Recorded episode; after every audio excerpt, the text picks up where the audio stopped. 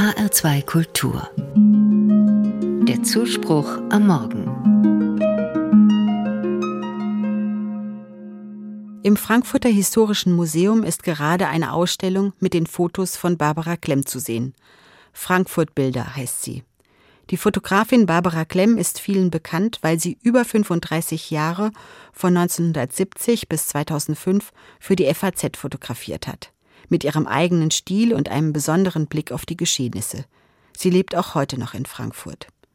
Die Bilder im Historischen Museum haben zwar mit Frankfurt zu tun, sie zeigen aber auch Momente der Zeitgeschichte, die über die Stadt hinausgehen.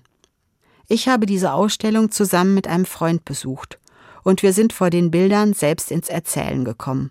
Und ich glaube, so ist es nicht nur uns ergangen. Die Bilder lotsen viele Menschen zu den eigenen Erinnerungen. Wir standen zum Beispiel vor den Fotos der Auseinandersetzungen rund um die Startbahn West am Frankfurter Flughafen. Ich war damals noch zu jung, um bei den Demos dabei zu sein.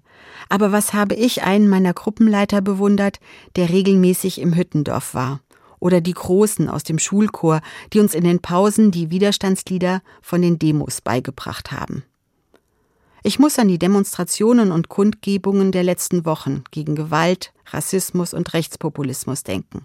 Zweimal war ich bewusst dabei, und ich ertappe mich bei der Frage, ob die Fotos davon auch irgendwann in einer Ausstellung landen.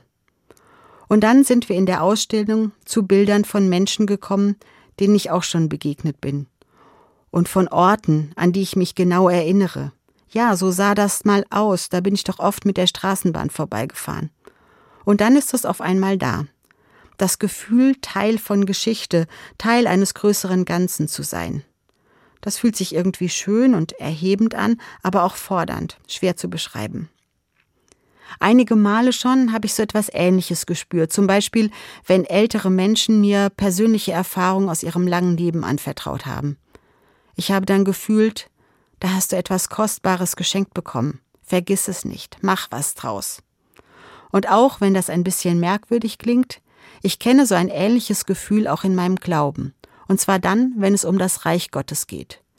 Jesus spricht ja viel vom Reich Gottes, er verkündet und erlebt es, in der Art, wie er Menschen begegnet, wie er sie heilt und befreit. Ein Reich voller Gerechtigkeit, Frieden, Barmherzigkeit und Nächstenliebe, das Projekt Gottes. Das begeistert mich. Und ich bin überzeugt davon, dass Gott uns Menschen, also auch mich, dabei haben will bei diesem Projekt. Wir können das uns Mögliche dazu beitragen, dass es menschlicher, gerechter und friedlicher zugeht in der Welt. Was für ein Anspruch. Ein Stein in Gottes Mosaik, schreibt Edith Stein. Ehrfürchtig nehme ich da dieses Gefühl wahr, mit meinem eigenen Leben Teil von etwas viel Größerem zu sein. Ich gebe zu, manches in der Weltgeschichte würde ich lieber gerade nicht miterleben müssen. Es macht mir Angst und Sorge.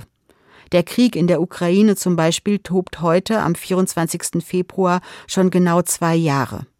Deshalb werden heute Nachmittag in Frankfurt viele Menschen für einen Waffenstillstand und neue Friedensverhandlungen demonstrieren. Ich denke, ich werde dabei sein.